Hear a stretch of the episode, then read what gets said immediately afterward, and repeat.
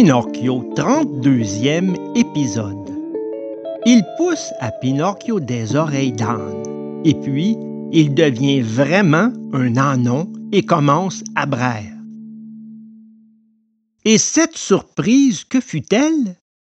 La surprise fut que Pinocchio, en s'éveillant, se mit tout naturellement à se gratter la tête, et en se grattant la tête, il s'aperçut Devinez un peu ce dont il s'aperçut. Il s'aperçut à sa grande stupeur que ses oreilles avaient grandi de plus d'une main. Vous savez que le pantin, depuis sa naissance, avait de toutes petites oreilles, si petites qu'on ne les voyait même pas à l'œil nu.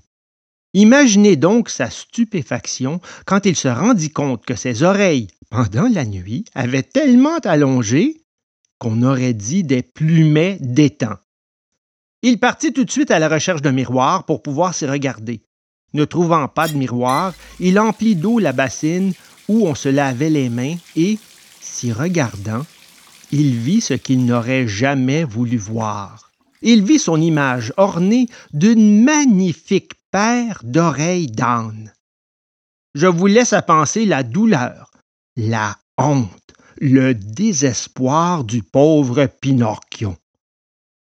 Il se mit à pleurer, à crier, à se cogner la tête contre les murs.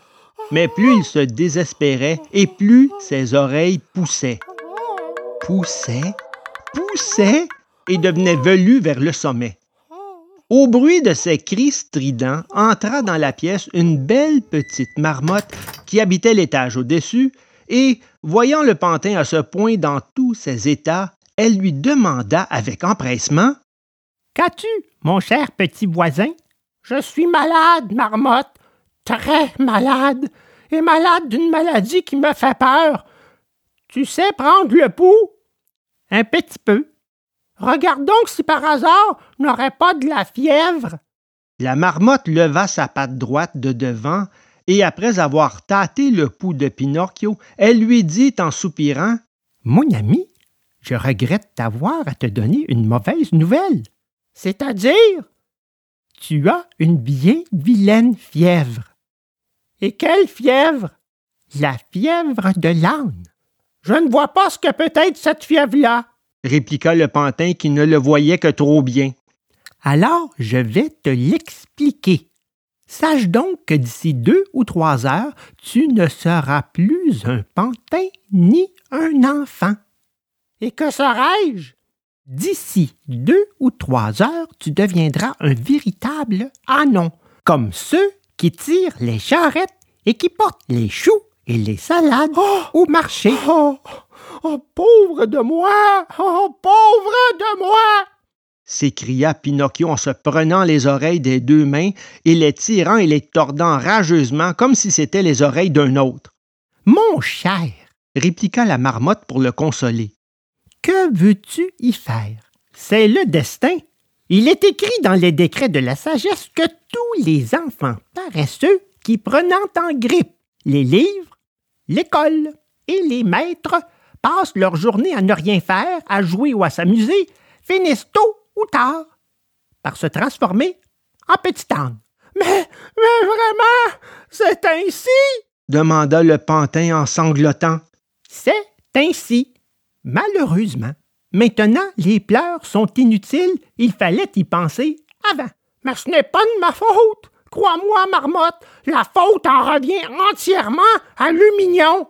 Et qui est ce Lumignon? Un de mes camarades d'école. Je voulais rentrer chez moi. Je voulais être obéissant. Je voulais continuer à étudier et à réussir en classe, moi. Mais Lumignon m'a dit pourquoi veux-tu t'embêter à travailler? Pourquoi veux-tu aller à l'école? Viens plutôt avec moi au pays des jouets. Là-bas, nous n'étudierons plus. Là-bas, nous nous amuserons du matin au soir et nous serons toujours contents. Et pourquoi tu suivis le conseil de cet ami, de ce mauvais camarade? Pourquoi, ma petite marmotte? Parce que je suis un pantin sans jugement et sans cœur. Oh, si j'avais eu un petit peu de cœur, je n'aurais jamais abandonné cette bonne fille qui m'aimait comme une mère et qui avait tant fait pour moi. Et à l'heure qu'il est, je ne serai plus un pantin, mais un petit garçon comme il faut, comme il y en a tant. Mais si je rencontre Lumignon, gare à lui. Il entendra quelque chose. Et il se disposa à sortir, mais quand il fut sur le seuil, il se rappela qu'il avait des oreilles d'âne et, comme il avait honte de les montrer en public, qu'inventa-t-il?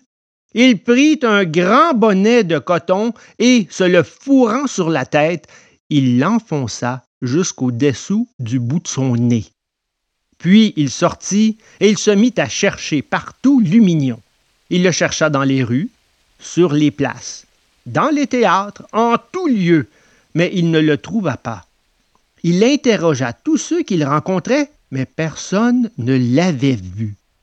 Alors il alla le chercher chez lui et, arrivé devant sa porte, il frappa. Ouais, qui aille? demanda Lumignon de l'intérieur. C'est moi. Attends un peu, je vais t'ouvrir. Une demi-heure après, la porte s'ouvrit. Imaginez donc l'ébahissement de Pinocchio quand, en entrant dans la pièce, il vit son ami Lumignon avec, sur la tête, un grand bonnet de coton qui lui descendait jusqu'au-dessous du nez. À la vue de ce bonnet, Pinocchio se sentit presque consolé et pensa aussitôt en lui-même Lumignon serait-il malade de la même maladie que moi? Aurait-il lui aussi la fièvre des ânes? Mais faisant semblant de ne s'être aperçu de rien, il lui demanda en souriant Comment vas-tu, mon cher Lumignon? Ah, très bien. Comme une souris dans un fromage de parmesan. Tu parles sérieusement? Et pourquoi mentirais-je? Excuse-moi, mon ami, mais alors pourquoi portes-tu ce bonnet de coton qui te couvre les oreilles? C'est le médecin qui me l'a ordonné, parce que je me suis fait mal aux genoux. Et toi, cher pantin, pourquoi portes-tu ce bonnet de coton enfoncé jusqu'au-dessous de ton nez? C'est le médecin qui me l'a ordonné, parce que je me suis écorché le pied. Hein? Pauvre Pinocchio! Ah! Pauvre Lumignon! À ces mots succéda un long silence, durant lequel les deux amis ne firent rien d'autre que se regarder l'un l'autre d'un air de raillerie.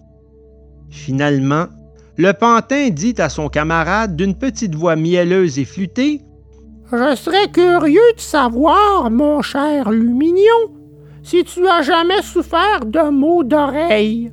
Jamais? Et toi? Jamais.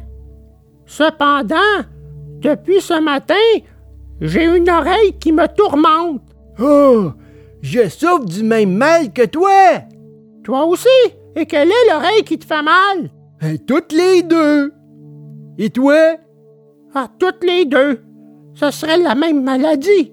Hein, J'en ai peur. Tu veux me faire plaisir, Lumignon? Volontiers, de tout cœur. Tu me montres tes oreilles? Pourquoi pas? Mais je veux d'abord voir les tiennes, cher Pinocchio. Non, c'est toi qui dois commencer. Non, non, cher. Toi d'abord, moi ensuite. Eh bien, dit alors le pantin. Faisons un pacte en bons amis. Voyons ce pacte. Enlevons tous les deux nos bonnets en même temps. D'accord? D'accord. Alors attention. Un, deux, trois. À ce mot trois, les deux enfants enlevèrent leurs bonnets de leur tête et les jetèrent en l'air. Il se produisit alors une scène qui paraîtrait invraisemblable si elle n'était vraie. Ce qui se produisit, c'est que Pinocchio et Lumignon, en se voyant frapper tous les deux par la même disgrâce, au lieu de rester mortifiés et de se désoler, se mirent à se montrer leurs oreilles démesurément grandies d'un air complice, et, après mille insanités, finirent par éclater d'un grand rire. Et ils rirent, ils rirent, ils rirent, à s'en tenir les côtes.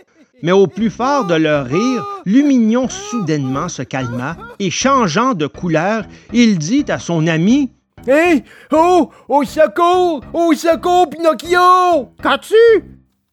Hélas, je n'arrive plus à me tenir sur mes non jambes. plus. s'écria Pinocchio en pleurant et en titubant. Et tandis qu'ils parlaient ainsi, ils se plièrent tous les deux jusqu'à se retrouver à quatre pattes par terre. Et, marchant avec les mains et les pieds, ils se mirent à tourner et à courir à travers la pièce, et tandis qu'ils couraient, leurs bras devinrent des pattes, leurs visages s'allongèrent et devinrent des museaux, et leur dos se couvrit d'un pelage gris clair strié de noir. Mais savez-vous ce qui fut le moment le plus pénible pour ces deux malheureux?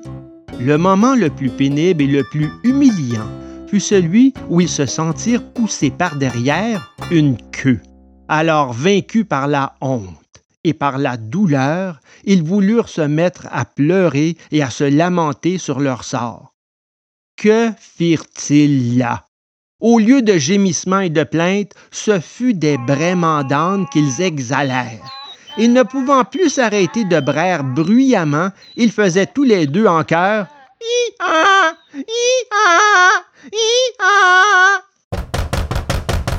Ouvrez!